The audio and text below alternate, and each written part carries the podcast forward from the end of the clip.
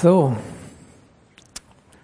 Eigentlich könnte man jetzt sagen, komm, Getränke und Essen rein, wir feiern noch ein bisschen weiter, weil es war schon so, war schon so gut. Was soll man da eigentlich noch großartig äh, zu predigen? Aber ich glaube, dass es auch gut in die Reihe reinpasst, in der wir jetzt heute Morgen schon so drin sind, was zu ergreifen, Gottes Gegenwart wahrzunehmen.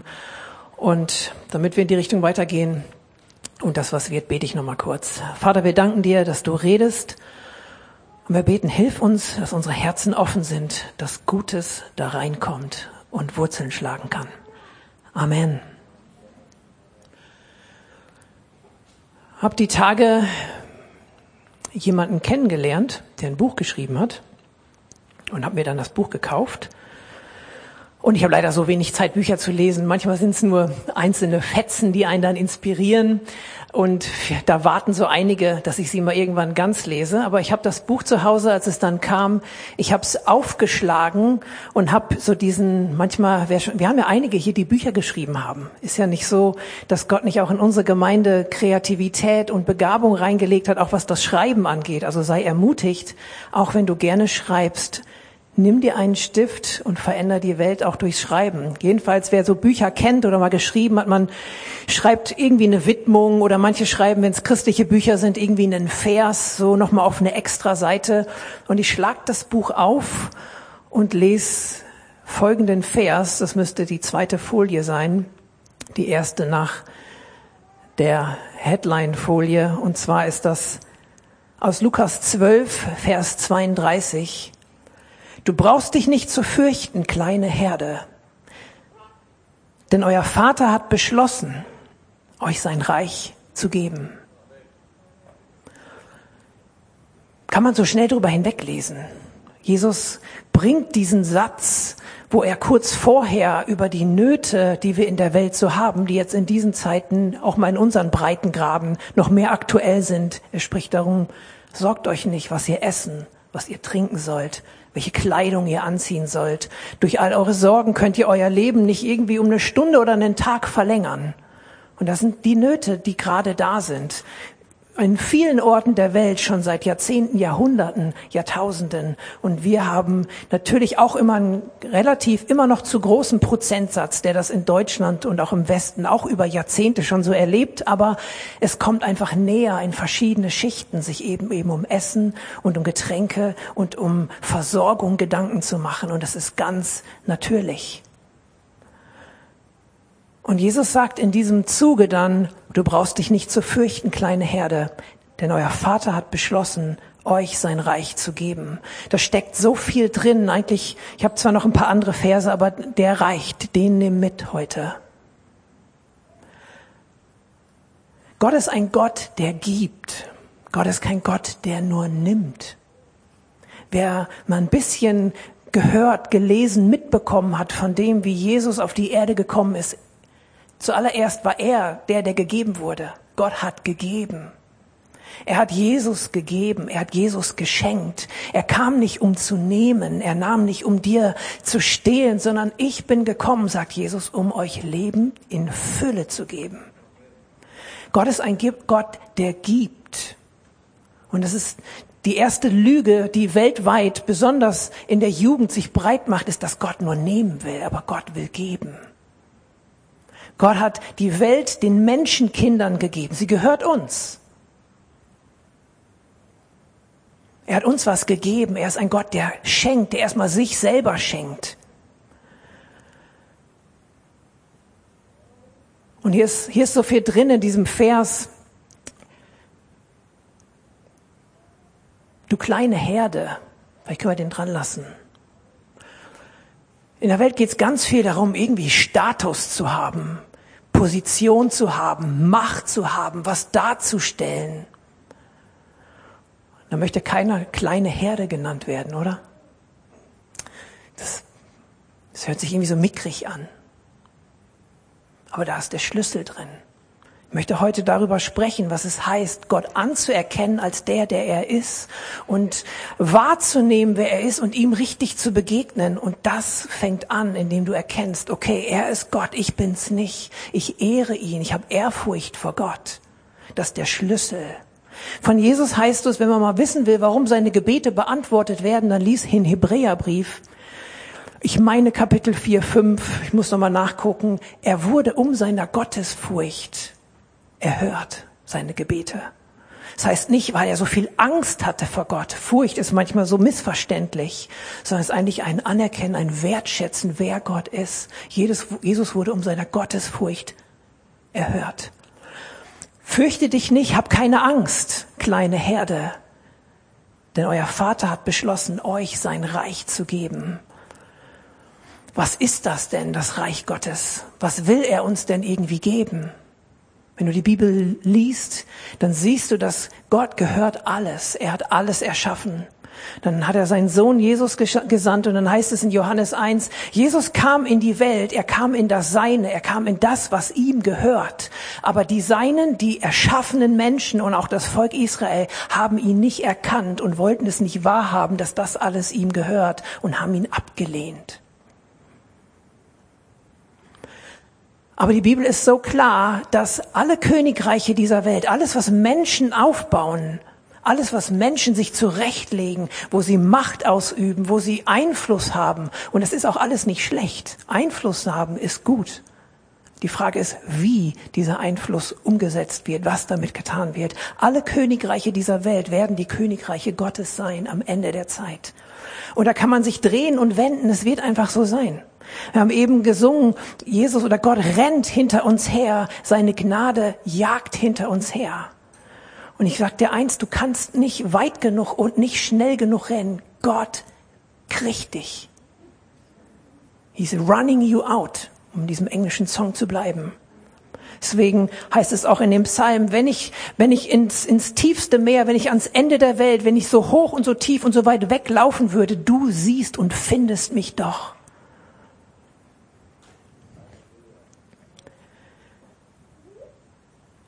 Siehst du auch an der Geschichte von Jona. Das ist auch ein Punkt, der mich inspiriert, wenn ich mit Menschen zu tun habe, wo ich merke, hey, sie rennen irgendwie vor Gott weg. Habe ich zu einer bestimmten Phase auf einmal so einen Song von Jason Upton, er ist so ein Lobpreis-Liedschreiber und Worshipper, so ein pastoraler Typ. Er hat einen Song geschrieben über eben Jona oder da heißt es, okay, lauf so schnell du kannst, aber du endest indem du in die Hände Gottes fällst. Und das ist mein Gebet, immer wenn ich Menschen sehe, die vor Gott wegrennen, ist mein Gebet, er wird einfach landen in den Händen Gottes. Das ist mein Wunsch. Das ist immer noch die freie Entscheidung, ob du irgendwann stehen bleibst und sagst, okay, Gott, genug gerannt. Vor diesem Lukas 12, 32 heißt es noch, trachtet jedoch nach seinem Reich und dies alles wird euch hinzugefügt werden, also Nahrung, was zu essen, Versorgung, all diese Dinge. Es soll euch viel mehr um sein Reich gehen, dann wird euch das Übrige dazu zu geben, dazugegeben. Wenn der Vater beschlossen hat, dir sein Reich zu geben, dann ist es irgendwie schon notwendig zu wissen, was ist dieses Reich und das irgendwie zu bejahen und da Bock drauf zu haben, sich darauf auszurichten und sich danach auszustrecken. Hebräer 12, Vers 28, da schreibt der Schreiber, auf uns wartet also, oder wir bekommen, wir empfangen ein unzerstörbares Reich. Dafür wollen wir Gott danken und aus Dankbarkeit wollen wir ihm mit Ehrfurcht und Ehrerbietung so dienen, dass er Freude daran hat. Da ist auch wieder dieser Kern drin. Das Reich Gottes ist unzerstörbar. Es ist alles wird erschüttert, aber das Reich Gottes, sein Lebensentwurf für dich und für mich, sein Lebensentwurf für Gesellschaft, sein Lebensentwurf für die Welt ist unerschütterlich. So wie es sich ausbreiten wird, so wird es einmal sein. Und da ist es wichtig, dass wir ihm mit Ehrfurcht und Ehrerbietung begegnen und dankbar sind für das, was er uns gegeben hat und geben möchte. Können wir mal die Startfolie machen? Freiheit und Erfüllung ist das Thema dieser Predigt. Ich glaube, dass Gott für uns Freiheit hat und viele von uns haben diese Freiheit schon geschmeckt und kennen diese Freiheit, die Freiheit von Sünde. Und auch das ist nicht nur eine ellenlange Verbotsliste, sondern es ist eine Freiheitsliste, weil Sünde uns immer knechtet, weil die Versuchungen, die Dinge, die doch nur zum Schlechten führen, sie uns immer wieder versuchen zu catchen, zu umschlingen und uns immer wieder runterziehen. Und die Freiheit, die Jesus für uns hat, ist eine Freiheit, die dich wirklich frei macht von innen heraus. Die ganzen Versuchungen werden immer nur deine äußeren Lüste und all diese Dinge versuchen zu bedienen, aber die Freiheit von Gott ist eine ewige Freiheit, wie eben diese Heilsgewissheit, von der Dieter gesprochen hat, zum Zentrum hat. Die Frage nach der Erfüllung ist eine Frage der gesamten Menschheit. Jeder möchte gerne erfüllt sein. Im Job, in Beziehung, mit Geld, mit Wohlstand, mit allem Möglichen versuchen wir Erfüllung zu haben. Und Erfüllung ist auch Gottes Plan für dich. Gott möchte, dass du erfüllt bist. Er möchte nicht, dass du Mangel hast, sondern er möchte, dass du voll bist. Ich möchte mich und wer mit einsteigt, heute ein Stück herausfordern, zu überlegen, ob wir vielleicht manchmal doch Gefangene unserer Freiheit sind und die Erfüllung verpassen. Vielleicht sind wir Gefangene von unserer Erlösung und verpassen die Erfüllung. Was meine ich damit? Wir sind befreit von verschiedenen Dingen, diejenigen, die Jesus wirklich begegnet sind und ihm ist zu begegnen. Er ist da, er ist gegenwärtig, ob du ihn spürst oder nicht. nur weil einer sagt, es gibt ihn nicht, ist er nicht auf einmal weg. Ich glaube, dass wir viel geschmeckt haben. Auch so, wie Erich vorhin berichtet hat, er wusste so viel. Er hat viel Freiheit schon gehabt. Viele von uns wissen viel von Gott. Aber ich glaube, dass wir das manchmal irgendwie für uns behalten dass wir für uns ausmachen, okay, ich bin irgendwie frei und dann lebst du dein Leben so mit Gott, eher im Privaten, Religion ist Privatsache, wird ja von allen Seiten gesagt. Aber ich glaube, dass wir es verpassen, diese Freiheit nach außen zu tragen. Menschen um dich herum, die nicht glauben, dass Sünde ein Sklavenhalter ist, die nicht glauben, dass es einfach die, die guten Maßstäbe Gottes gibt, denen hilft auch deine Freiheit, die du innerlich hast, hilft sie nicht wirklich. Sie macht keinen Eindruck auf sie, weil das ist ja so deins. Aber ich glaube, dass wenn wir diesen Schritt gehen in die Erfüllung, auch in die Berufung, wenn wir, wie es letzten Sonntag hieß, unsere Komfortzone verlassen und mit Gott mutig sind und aufs Wasser gehen, einen Schritt in Berufung gehen, einen Schritt Gegenwart Gottes irgendwie in unseren Alltag zu integrieren und nicht nur für uns persönlich, dann haben auch irgendwann Menschen um uns herum, herum haben einen, einen, einen Ansatz, wo sie sagen können, hey, da tut sich was in seinem Leben, da geht einer wirklich mit Gott und ich sehe, dass er das lebt. Ich glaube, dass wir diese beiden Wasserüberquerungen, wie sie Israel auch hatte, dass wir das auch in unserem persönlichen Leben brauchen. Israel ist aus Ägypten befreit worden. Es ist immer so das große Bild von Sünde frei zu werden. Und es war ein echtes Wunder. Und das Wasser hat sich geteilt und das Riesenheer der Ägypter war hinter ihnen her. Sie hatten eigentlich keine Chance. Aber Gott hat den Weg frei gemacht und sie waren frei von dieser Jahrzehnte, Jahrhundertlange Unterdrückung in Ägypten. Und das ist das große Bild, was die Bibel immer beschreibt, wenn es darum geht, hey, frei zu sein von Sünde. Wenn das, was, wenn das Kreuz gepredigt wird und wir einfach Sieger sind über das, was uns versucht hat, zurückzuhalten. Das Ziel, als Gott Israel aus Ägypten rausgerufen hat, war, sie sollen mich in der Wüste, also Gott, nicht mich, anbeten. Das erste, der erste Fokus war einfach, Gott auf ihn zu schauen. Das haben sie auch gemacht. Gott hatte aber eigentlich mehr im Plan für sie. Er hatte eigentlich ihnen schon verheißen, hey, da gibt's dieses Land, Kanaan, und da sende ich euch hin und das gebe ich euch. Ich schenk euch ein Land. Ich schenk euch einen Ort. Ich schenk euch einen Raum zur Entfaltung. Ich schenk euch einen, ähm, einen, einen Ort, wo Berufung gelebt werden kann. Ich schenk euch einen Ort der Erfüllung. Und Israel war 40 Jahre in der Wüste unterwegs und hat Gottes Versorgung erlebt. Da regnete es irgendwie gebratene Hühner sozusagen vom Himmel. Da kam Brot, Manna vom Himmel. Da war Wasser, wo keins war. Und ich glaube, dass das keine Märchen sind, sondern dass das genau Realität ist. Genau das ist so gewesen. So groß und so wunderbar ist Gott. Er kann diese Wunder tun. Er hat sie getan und er tut sie noch heute und er wird sie morgen tun. Amen. Sie haben so viel Gott erlebt und trotzdem haben sie gemurrt. Trotzdem waren sie unzufrieden. Und sie waren noch nicht in diesem Land der Verheißung. Und Josua war es dann, der hatte dann den Auftrag, das Volk Israel nach Kanaan in das verheißene Land reinzuführen. Sie haben einmal diese Erlösung von der Sünde oder diese Freiheit von der Sklaverei gehabt, aber es fehlte noch der Schritt in die Berufung rein, der Schritt in das erfüllte Leben, in diesen Raum, wo das Leben sich entfalten kann. Sie haben sich zurechtgelegt, sie waren schlau. Gott hat ihnen super Ideen und äh, Aspekte gegeben, wie sie ihr Lagerleben organisieren können. Äh, alles Mögliche war total super organisiert, auch für ein Volk der Größe in der damaligen Zeit. Das war Top-Management, was da lief. Aber es war nicht der Raum, wo sie sich entfalten sollten. Es war nicht der Raum für Berufung und für Erfüllung.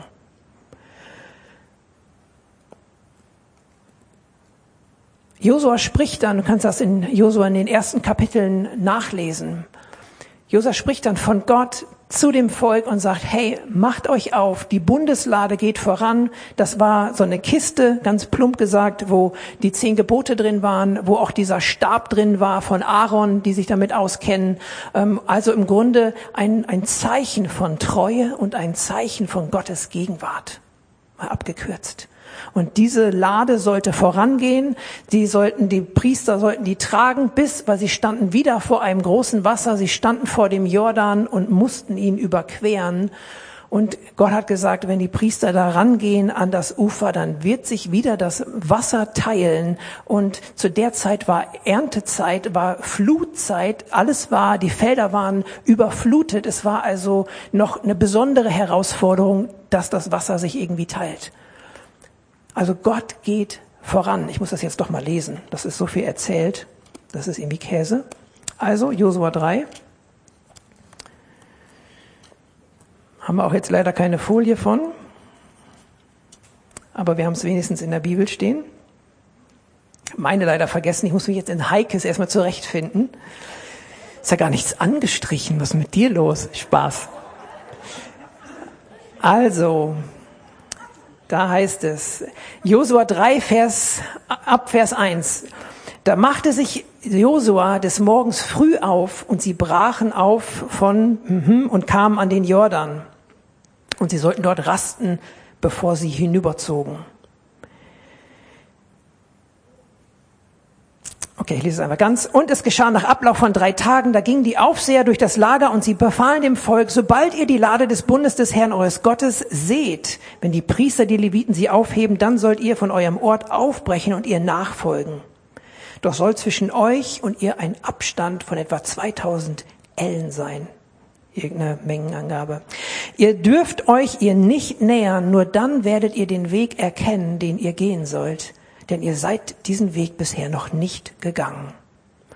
Letzter Vers. Und Josua sagte zu dem Volk, heiligt euch, denn morgen wird der Herr in eurer Mitte ein Wunder tun. Wir sehen hier also das Bild von dieser Lade und warum soll denn da so ein, ich habe mich irgendwie jetzt gestern, heute Morgen nochmal gefragt, warum soll da so ein Abstand sein? Irgendwie. Ist jetzt einfach ein bisschen Interpretation, passt einfach irgendwie gut rein, aber guck, was du damit machst. Die Lade geht also irgendwie voran das Volk Israel mit all ihren Stämmen und auch mit ihren Kämpfern und Leuten oder so, sie, sie sehen, wie diese Lade vorangeht, die einfach für Gott steht, für seine Gegenwart. Und als diese Lade dann an diesen Jordan rankommt, teilt sich das Wasser und dann kann das Volk hindurchgehen.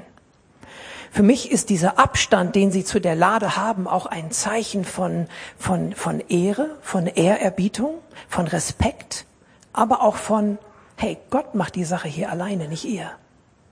Gott ist derjenige, er, er hat die Auswirkung, dass dieses Meer sich teilt.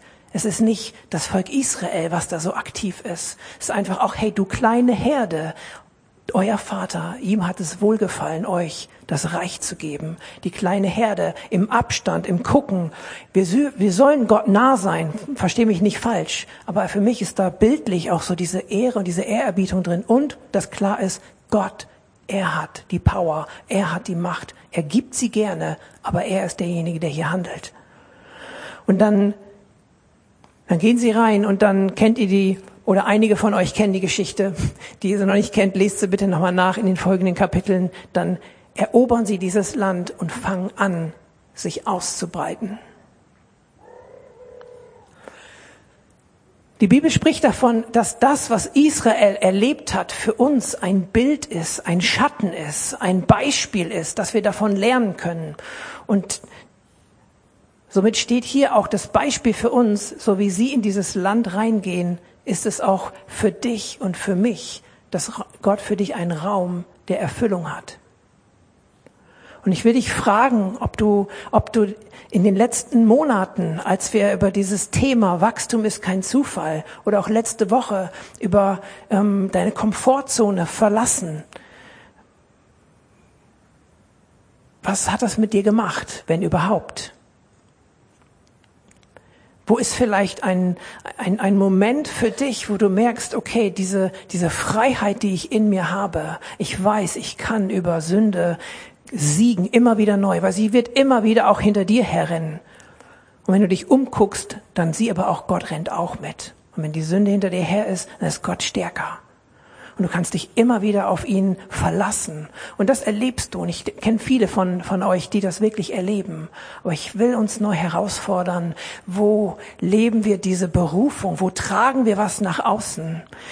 Was ist das, wenn Jesus sagt, dass der Vater beschlossen hat, uns das Reich zu geben? Römer 14, Römer 14, Vers 17. Denn im Reich Gottes geht es nicht um Fragen des Essens und Trinkens, sondern um das, was der Heilige Geist bewirkt. Gerechtigkeit, Frieden und Freude.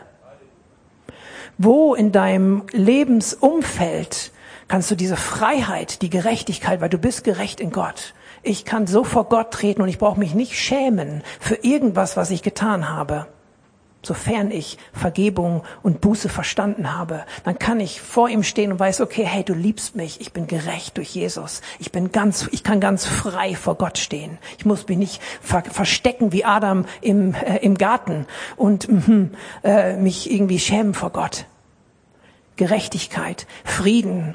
Wer wirklich Jesus in seinem Leben hat, ich hatte die Tage auch echt irgendwie Herausforderungen in verschiedenen Arten und Weisen, habe einen großen Unfrieden gehabt und in manchen Bereichen bin ich da immer noch mal herausgefordert, aber ich weiß, ich habe diesen Ort, ich kann zu Gott gehen und ich kann in dem Moment mir Frieden holen, wo ich ihn brauche. Und Freude im Heiligen Geist ist uns gegeben. Eine Freude, die, die von Gott kommt, eine heilige Freude. Keine hämische, keine hässliche, keine negativ übertriebene Freude. Gott hat eine so heftige Freude. Er ist so mächtig, wie er die Welt erschaffen hat. Im Psalm 2 steht, er lacht über seine Feinde.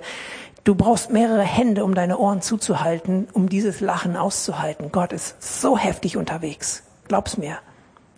Aber all diese Dinge, zu denen du Zugang hast, wenn du mit Jesus unterwegs bist, wo ist der Punkt, wo wir das nach außen tragen können. Wo kannst du Gerechtigkeit in deinem Umfeld, in deiner Schule, in deiner Uni, in deinem Haus, wo du wohnst, in deiner Wohngemeinschaft, in deinem Verein, whatever, wo auch immer du bist, wo kannst du Gerechtigkeit, Frieden und Freude im Heiligen Geist, wo kannst du die raustragen? Und das ist der Punkt, wo Leute dann merken, okay, hey, du redest nicht nur über irgendein Konzept, was du da anscheinend in dir mit dir rumschleppst, sondern du redest über was, was Auswirkungen hat. Jesus kam und er demonstrierte das Reich Gottes. Es war sichtbar, Wort und Tat gehörten zusammen. Und trotzdem hatten manche keinen Bock drauf. Also stör dich nicht. Auch dich werden Leute ablehnen. Auch auf deinen Frieden, auf deine Gerechtigkeit und auf deine Freude und auf deine Freiheit haben Leute keinen Bock heutzutage. Und es wird leider so bleiben und es wird so werden und es wird in manchen Ecken mehr. Aber es gibt diejenigen, die genau Hunger nach dieser Gerechtigkeit und nach diesem Frieden, nach dieser Freude haben.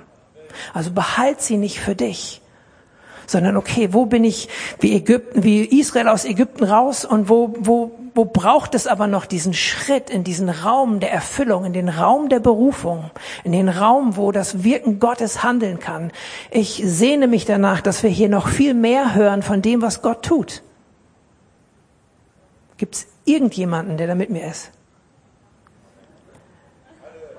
Und, und wir warten dabei ja nicht auf, ja, vielleicht kommen irgendwann demnächst mal so 20 bis 100 Leute, die so voll Feuer haben und die das machen. Nein. Gott wartet auf dich. Er wartet, dass du in gesunder Ehrfurcht, in dem Bewusstsein, wer Gott ist, in diesen Raum trittst der Erfüllung. Johannes 13 ab Vers 2. Gerade schon über das Bewusstsein gesprochen, wer Gott ist. Das Bewusstsein, wer Jesus ist. Das Bewusstsein, wer du bist. Das ist vor, das ist bei dem Abendmahl, das ist die Szene, der ein oder andere weiß es, wo Jesus die Füße von den Jüngern wäscht. Ich lese mal. Und bei einem Abendessen, als der Teufel schon mit dem Judas es ins Herz gegeben hatte, dass er ihn überlieferte, steht Jesus im Bewusstsein, dass der Vater ihm alles in die Hände gegeben und dass er von Gott ausgegangen war und zu Gott hinging, stieg er von dem Abendessen auf, legte die Oberkleider ab und er nahm ein leinenes Tuch und umgürtete sich. Dann gießt er Wasser in das Waschbecken und fing an, die Füße der Jünger zu waschen und mit dem leinenen Tuch abzutrocknen, mit dem er umgürtet war. Was ist das für eine Szene? Was passiert da? Mich begeistert das jedes Mal, dieser Vers 3. Jesus steht in dem Bewusstsein auf, dass der Vater ihm alles gegeben hat. Dass er von Gott ausgegangen war und dass er zu Gott hingeht. In diesem Bewusstsein steht Jesus auf, gürtet sich und wäscht die Füße der Jünger. Was war das für eine, was, was war da im Raum? Die Jünger hatten gesehen, was Jesus alles gemacht hat, wie heftig der ist, wie viel Frieden, wie viel Wahrheit, was er so ausgestrahlt hat. Sie konnten ihm ja in die Augen schauen, was du außerdem auch kannst, im Gebet und im Lobpreis. Und den anderen Menschen manchmal. Sie waren inspiriert von ihm. Und dann steht er auf und wäscht die Füße. Für viele heutzutage wäre das irgendwie, hey was, warum denn so ein Schwacho? Warum denn so eine komische Aktion jetzt hier? Du bist doch voll, du bist doch voll wer? Mach doch nicht sowas. Das ist doch peinlich. Wie sieht denn das aus? Der, Jesus hat das mit seinem Ego gut hingekriegt. Der konnte das. Der hat das ausgehalten. Er war sich, es war keine Schwäche, sondern er war sich der Stärke, des Zeichens, der Auswirkung dessen bewusst, was er getan hat. Weil die Regeln sind mit Jesus verändert worden. Als die Jünger sich mal streiten, wer der Größte ist, heißt es in Markus 10, Vers 42, Jesus rief sie alle zusammen und sagt, ihr wisst, dass die, die als Herrscher über die Völker betrachtet werden, sich als ihre Herren aufführen und dass die Völker die Macht der Großen zu spüren bekommen. Bei euch ist es nicht so.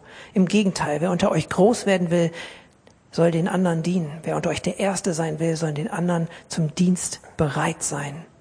Denn auch der Menschensohn ist nicht gekommen, um sich dienen zu lassen, sondern zu dienen und sein Leben als Lösegeld hinzugeben für viele.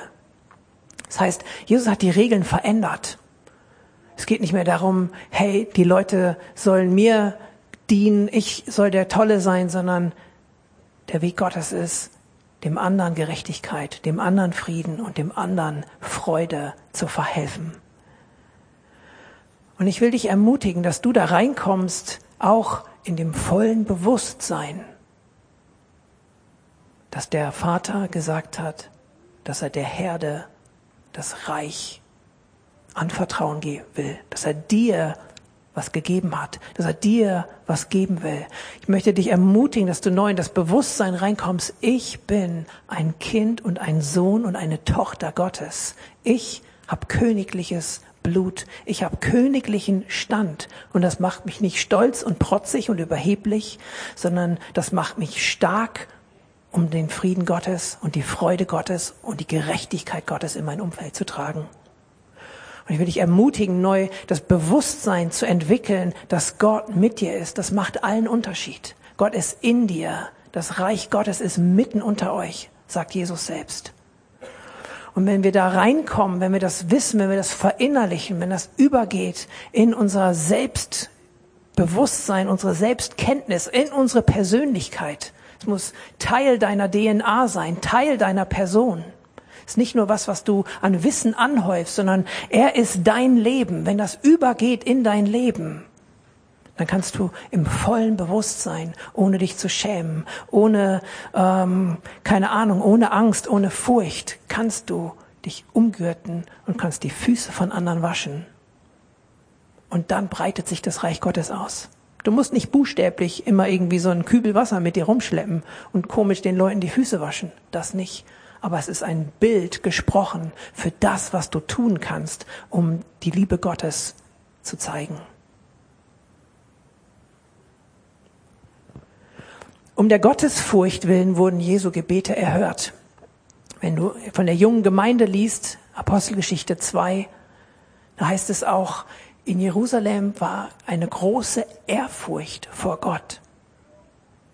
Und durch die Hände der Apostel sind viele Zeichen und Wunder geschehen. Wir fragen uns manchmal, was war das Geheimnis in der jungen Gemeinde? Was müssen wir tun? Oh ja, das äh, in den Häusern zusammenleben. Wir müssen uns, wir müssen uns täglich versammeln. Alles, was da so steht. Man hat immer irgendwie so eine To-Do-Liste, eins bis zehn Punkte. Wenn wir das tun, oh ja, dann erleben wir das. Viel Gutes drin. Aber ich glaube, dass auch ein Schlüssel da drin ist. Jerusalem war erfüllt mit einer Ehrfurcht vor Gott. Sie haben irgendwie gemerkt, hier ist wirklich Gott gegenwärtig. Und diese Ehrfurcht vor Gott, dieser Abstand zu der Lade, diese, dieses Bewusstsein, wer ist Gott, ist ein Schlüssel, um deine Freiheit in die Erfüllung zu bringen. Ich will mit diesem Bild schließen, hat mich irgendwie inspiriert. Das ist einmal diese Taube, die in den Händen gehalten wird. Ist die Freiheit, die du hast. Du hast den Frieden Gottes. Das ist deiner, den darfst du festhalten. Ich habe euch meinen Frieden gegeben, sagt Jesus in Johannes 14, 27. Nicht wie die Welt ihn gibt, sondern wie ich ihn gebe.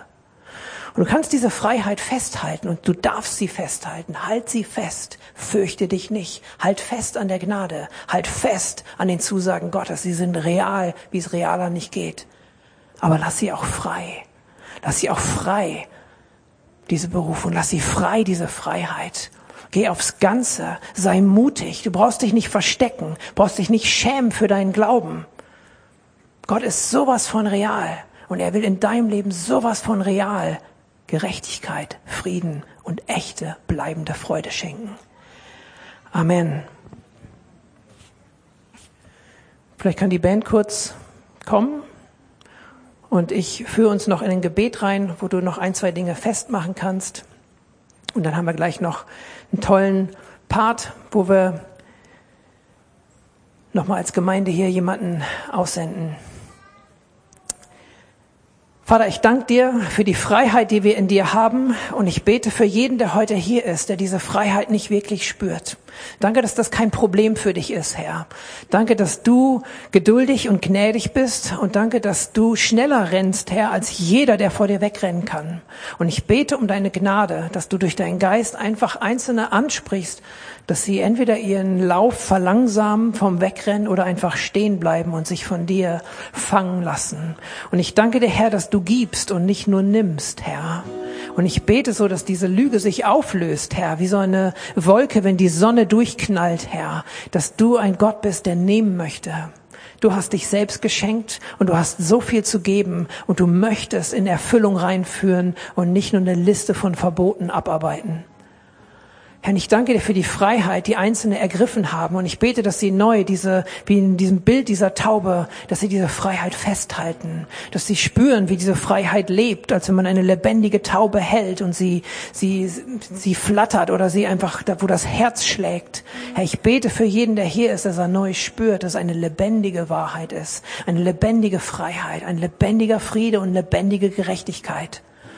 Und ich möchte jedem zusprechen, du hast die Gnade, das festzuhalten. Du Gott sieht dich so, dass du das schaffst. Gott sieht dich so, dass du stark bist. Gott sieht dich so, dass du deine Hindernisse überwältigst. Gott sieht dich so, dass du mit ihm durch die Täler hindurchgehen kannst. Gott sieht dich genau so, dass du fähig bist, diese Freiheit zu halten und auch zu kultivieren. Herr, und ich bete, dass du uns führst, aber auch diesen Schritt zu gehen in Erfüllung, Herr. Dass wir nicht nur drüber reden, nicht über irgendwelche Konzepte in uns drin reden, sondern ich bete, dass es nach außen eine Auswirkung hat, Herr. Die, die Welt hat eigentlich, die verdient es zu sehen, wie lebendig du wirklich bist. Und ich bete, hilf uns, Herr, dass wir nicht nur viel reden, sondern dass wir nicht aus uns, sondern aus dir heraus einfach da reinkommen, ja, Gerechtigkeit, Frieden und Freude in unser Umfeld zu tragen. Und ich bete, dass du jede Angst nimmst, zerschmetterst, Herr. Und ich bete, dass du uns hinführst in dieses Bewusstsein, dass wir zu dir gehören und dass du da bist mit deiner ganzen Kraft und deiner ganzen Gegenwart. Herr, ich danke dir für gute Zeiten, die vor uns liegen, weil du mit uns bist. Herr, danke, dass wir uns nicht fürchten müssen, was wir trinken, essen, anziehen oder wie wir versorgt werden oder wie lange wir leben. Herr, wir haben das Geschenk des ewigen Lebens. Wir haben das Reich Gottes in uns. Und ich bete, dass es sich auflöst, dass wir verstehen, was das bedeutet, dass das nicht irgendwie sowas ja nur Gesprochenes ist, sondern wirklich was Lebendiges für jeden Einzelnen hier.